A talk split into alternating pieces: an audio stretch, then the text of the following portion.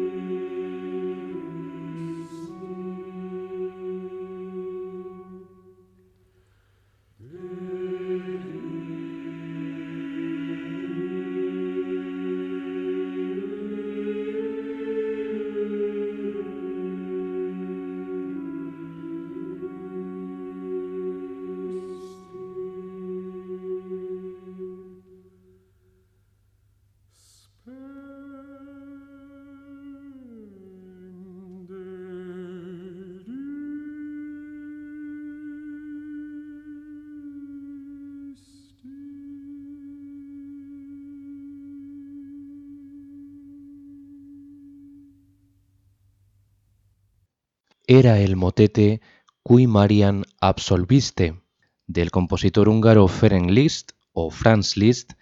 que escuchábamos en la interpretación del barítono Dietrich Fischer-Dieskau con el Netherlands Chamber Choir dirigido por Uwe Gronostai. Este motete es eh, una de las últimas obras del compositor y pianista húngaro al que vamos a dedicar este segundo monográfico de Enclave de Dios en la sintonía de Radio María, este espacio de música sacra y contenido litúrgico y religioso en Radio María. Es un motete para barítono, esa voz principal, ya han visto ustedes la austeridad, la sobriedad, ese estilo depurado que tiene esta obra de Liszt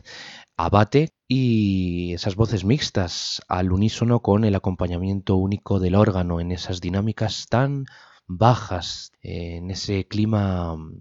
pues totalmente devocional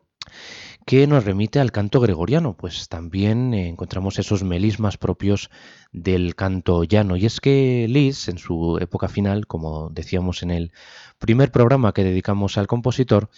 pues se miró hacia las formas eh, sacras de la antigüedad, con el gregoriano eh, en particular, por encima de todo, y hoy en este programa vamos a centrarnos especialmente en ese list último, list maduro, alejado pues del virtuosismo pianístico al que estamos acostumbrados a reconocerle como gran eh, ídolo de masas, ¿no? Es que realmente esa es la expresión que podemos eh, utilizar con la que podemos catalogar a Franz Liszt en el siglo XIX. Fue el creador del recital pianístico o sea, eh, el que mm, ayudó a establecer esa fama de virtuoso mm, del piano, sobre todo con ese modelo precedente en el violín de Niccolò Paganini. Pero es que, como decíamos también en el pasado programa, Liszt cultivó todos los géneros musicales y representó lo que podemos decir la llamada música del porvenir junto a Richard Wagner, que fueron como los más vanguardistas, los más modernos de la mitad y, segunda mitad del siglo XIX. Aunque la música de Liszt bebe al contrario de la de Wagner, bebe de lo popular. Ahí están sus famosas eh, rapsodias húngaras, y los poemas sinfónicos donde em, a través de un programa literario, em, de un libro, de una novela, de un argumento eh, clásico de Roma, de Grecia, eh, etcétera, pues él pone música y establece la forma del poema sinfónico eh, basándose también en el modelo precedente que había establecido Héctor Berlioz en su Sinfonía Fantástica en cinco movimientos, una sinfonía totalmente programática eh, que, como digo, establece las bases del llamado poema sinfónico. Precisamente vamos a ir ahora con el final de uno de sus poemas sinfónicos más afamados y que más se interpretan en la actualidad en las salas de concierto, que es el poema sinfónico Los Preludios. Ese poema sinfónico está basado en un poema de Alphonse de Lamartine, Nuevas Meditaciones Poéticas. Eh, es el más abstracto, podemos decir, uno de los más abstractos dentro de la producción bastante extensa dedicado a los poemas sinfónicos por parte de Liszt. Y en él eh, el programa aparece como una simple excusa, más bien como un añadido posterior a la composición que como algo que la haya inspirado per se. Esbozado en 1848, solo fue acabado en 1853 con la ayuda en la tarea eh, eh, de la instrumentación de August Conradi y Joachim Raff. Por lo tanto, el, eh, el propio Liszt no terminaría la orquestación, sino que se apoyaría en estos dos alumnos. En un principio esta obra se trataba de una introducción para una cantata sobre poemas de Joseph Otran, Los Cuatro Elementos, pero pronto la partitura fue ganando en complejidad y se convirtió en algo autónomo a lo que Lis antepuso como programa un pasaje de esas nuevas meditaciones poéticas de Alphonse de Lamartine, que comparaba mediante imágenes bucólicas y guerreras la vida humana a una serie de preludios, de ahí el título de esta obra, Los Preludios, a aquel canto desconocido cuya primera y más solemne nota es entonada por la muerte. Esta obra fue estrenada en Weimar, una de las ciudades en las que vivió durante mucho tiempo Franz bajo la batuta del propio compositor el 23 de febrero de 1854. Vamos a escuchar el final triunfal tras los momentos de duda, de mm,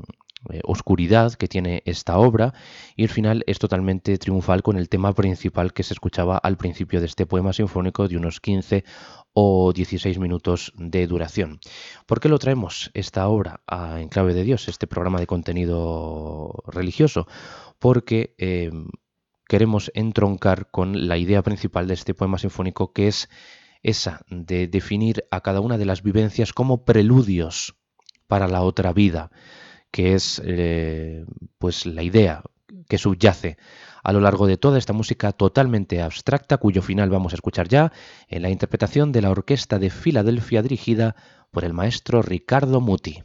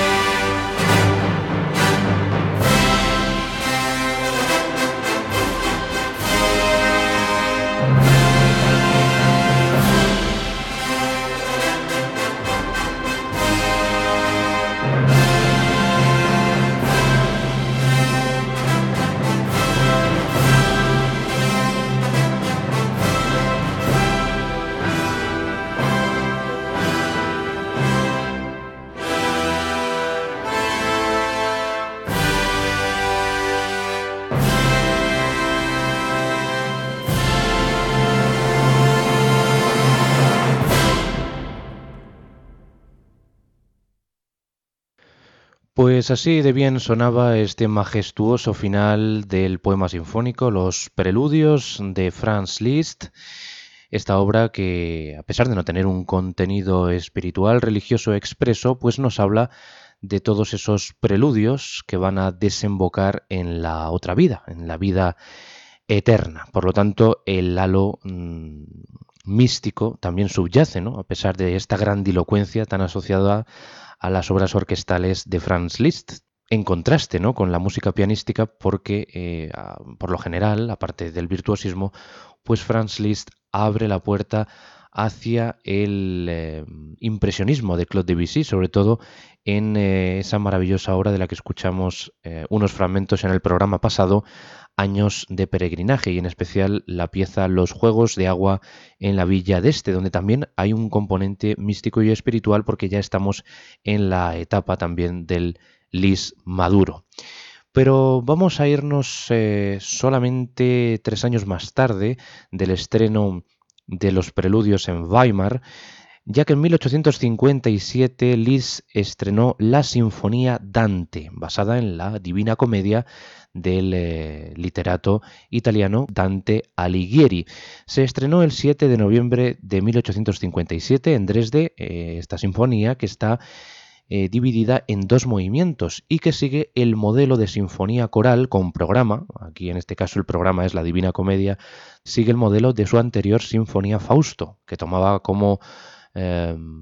excusa argumental, podemos decir el Fausto del eh, dramaturgo Johann Wolfgang von Goethe. En este caso, Lis mira hacia la Edad Media, hacia Italia, hacia esta divina comedia que divide, como no podía ser de otra manera, en infierno y purgatorio, aunque el paraíso lo sustituye eh, por un Magnificat. Volvemos, por lo tanto, a un canto mariano, este canto que se entona en la oración de vísperas y que aquí lo armoniza Lis para coro infantil y femenino. Una armonización de una belleza sublime, totalmente etérea, ya verán ustedes la delicadeza que imprime eh, Liszt a esta música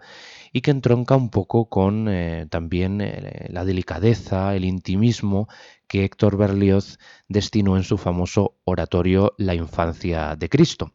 Esta sinfonía Dante está dedicada, la dedicó Lis, a su futuro yerno Richard Wagner. Vamos a quedarnos, por lo tanto, con el Magnificat que cierra esta sinfonía Dante de Franz Liszt en la interpretación que seguidamente les proponemos a cargo de Giuseppe Sinopoli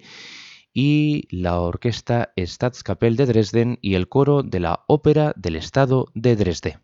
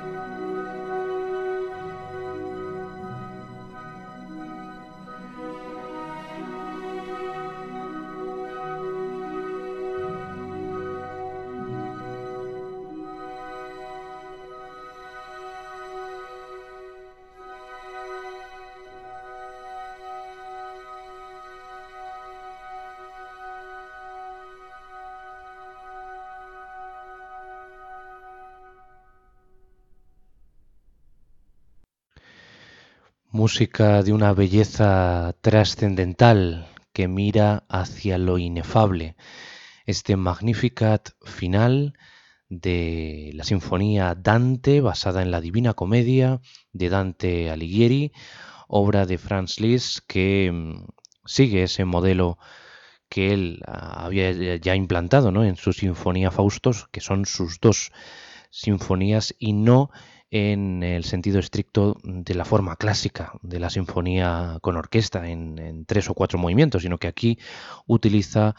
un programa, un texto literario para vehicular la música y la expresión musical de estas obras. Continuamos en Radio María en este segundo monográfico dedicado al compositor húngaro Ferenc Liszt, o más conocido por el gran público como Franz Liszt, pues Ferenc es eh, el nombre de Francisco en su natal húngaro. Y ahora vamos a adentrarnos en el terreno de la misa, de la misa mm, ordinaria, pero con motivo de un hecho histórico. Estamos hablando, en este caso, en el caso de Lis, de la misa húngara de la coronación del año 1867. Por lo tanto, damos un salto de 10 años respecto a la Sinfonía Dante y esta misa, que es eh, prácticamente la más conocida dentro de su producción litúrgica, pues fue compuesta para la coronación, de ahí viene el nombre, del emperador Francisco José I, el emperador de Austria, y su mujer, la famosa emperatriz Sisi, la emperatriz Elizabeth. Vamos a quedarnos con un eh, fragmento, el Benedictus, que eh, curiosamente mira mucho hacia el propio Benedictus de la Misa Solemnis de Beethoven, que tuvimos aquí hace tan solo unas semanas, en este año en el que celebramos el 250 aniversario del nacimiento del compositor de Bonn. ¿Por qué digo que tiene paralelismos con el Benedictus de la Misa Solemnis de Beethoven? Pues porque utiliza también un violín solista que parece que simboliza la llegada o la bajada del Espíritu Santo, mejor dicho. Y ese solo, bellísimo también aquí, aunque no tan, tan, tan bello como en el caso de Beethoven en su inmortal Misa Solemnis, pues nos remite efectivamente a ese momento de la consagración en la misa. Vamos a escuchar una interpretación de este Benedictus de la misa de la coronación de Liszt que protagoniza la Orquesta Sinfónica de Budapest y el coro de la radio y televisión húngara. Aquí tenemos eh, las voces solistas de Denis Gulias, Gabor Lehotka, Laszlo Polgar y Clara Takacs. La dirección es de Georgi Lehel.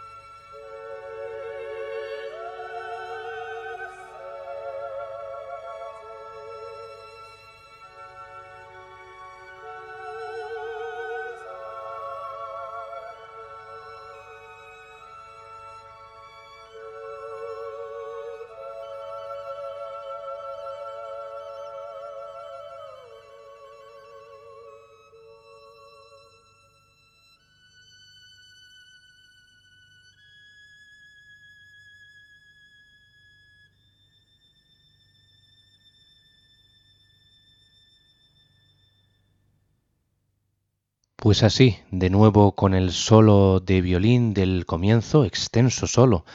El del comienzo, un paralelismo totalmente eh, con la Misa Solemnis, porque el solo de violín es muy largo, ¿no? En el Benedictus de la Misa Solemnis de Beethoven, pues aquí parece que Lis quiere rendirle tributo y homenaje con este Benedictus de la Misa de la Coronación del año 1867 para la susodicha coronación de los emperadores Francisco José de Austria y su consorte Sisi, Elizabeth. Y después de este momento de una grandísima también belleza, de esas tantas que nos tiene deparadas Liz en toda su producción, y especialmente en la sacra, que es la que estamos intentando revivir y redescubrir en este programa de hoy, segundo monográfico dedicado a su figura, a la figura de Ferenc o Franz Liszt en el espacio en clave de Dios de Radio María. Y nos vamos a ir ahora a una obra que nos eh, habla de Jesucristo. Y es que el título ya lo dice por sí mismo, Christus en latín, una obra del año 1855, volvemos a retroceder una obra muy ambiciosa como casi todas en las que Lis eh, emprende una tarea casi totalizadora y en este caso eh, estamos ante eh, la plasmación de la vida de Jesucristo a través de todos sus episodios vitales. La primera parte es la infancia de Jesús, oratorio de Navidad, lo llama. La segunda parte es después de la Epifanía y la tercera parte nos habla de la pasión y la resurrección. Aún así, Lis compuso un Via Crucis que nada tiene que ver eh, esas 14 estaciones con esta tercera parte de su oratorio Christus que se enmarca dentro de ese interés de Lis por eh, los temas religiosos, sacros y en este caso de la propia vida de Jesucristo. Eh, se trasladó a Roma en 1861, Fran Lis, y la mayoría de sus obras para esos próximos 10 años, 1861-1871, sería la música religiosa coral. Terminó hacia 1866 la composición, pero hizo algunas revisiones y correcciones, y la obra no se terminaría hasta diciembre de ese año 66. Christus fue publicado en 1872 y se estrenó en la iglesia protestante de Weimar el 29 de mayo de 1873. Ya han visto ustedes que desde 1855 hasta 1873 pues el proceso creativo es bastante largo.Amos a irnos al final, al esplendoroso final, que es un resurrexit, que nos habla, como no puede ser de otra manera, de ese esa alegría, ese júbilo por la resurrección de Jesucristo, que nos entronca un poco con el aleluya del Mesías de Händel, salvando, eso sí, las distancias eh, temporales y estilísticas. Vamos a escuchar este final del oratorio Christus de Franz Liszt, en la interpretación que dirigió Antal Dorati a la orquesta del Estado húngaro y el coro de la radio y televisión húngaras. De nuevo tenemos una versión eminentemente de la tierra de una obra del húngaro Ferenc Liszt.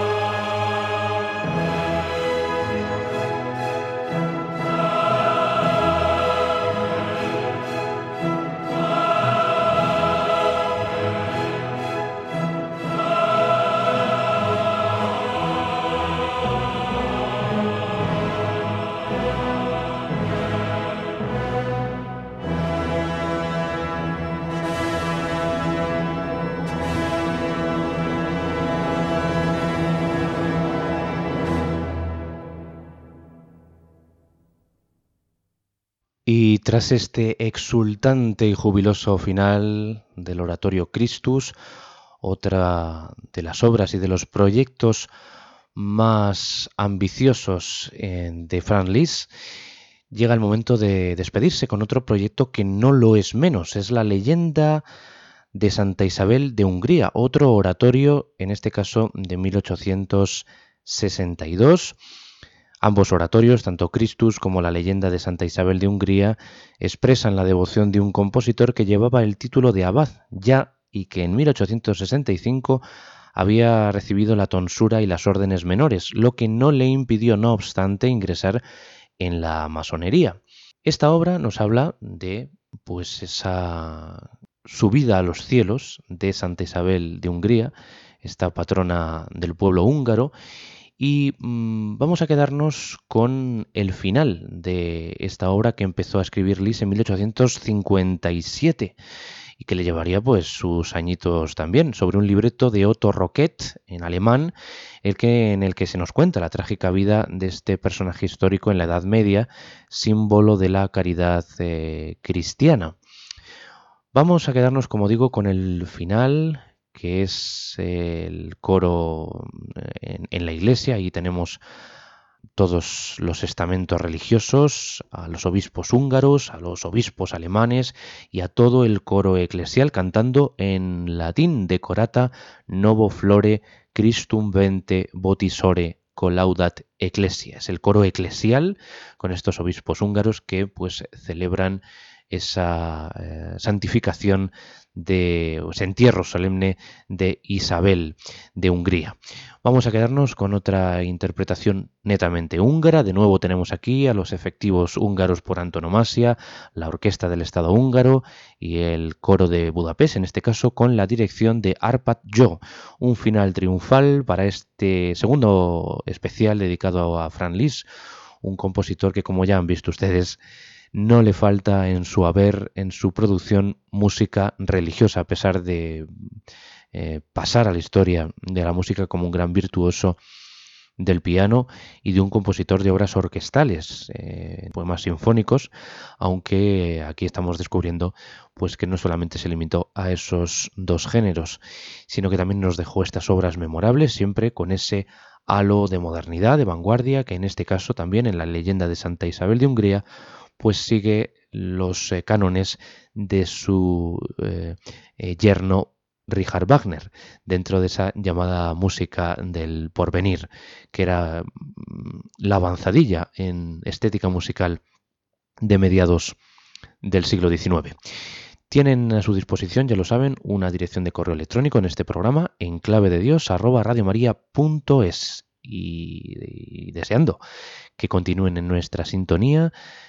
y que hayan disfrutado también eh, de este programa, de este doble monográfico dedicado a Liz, pues les dejamos hasta una próxima ocasión. Que sean felices y hasta muy pronto.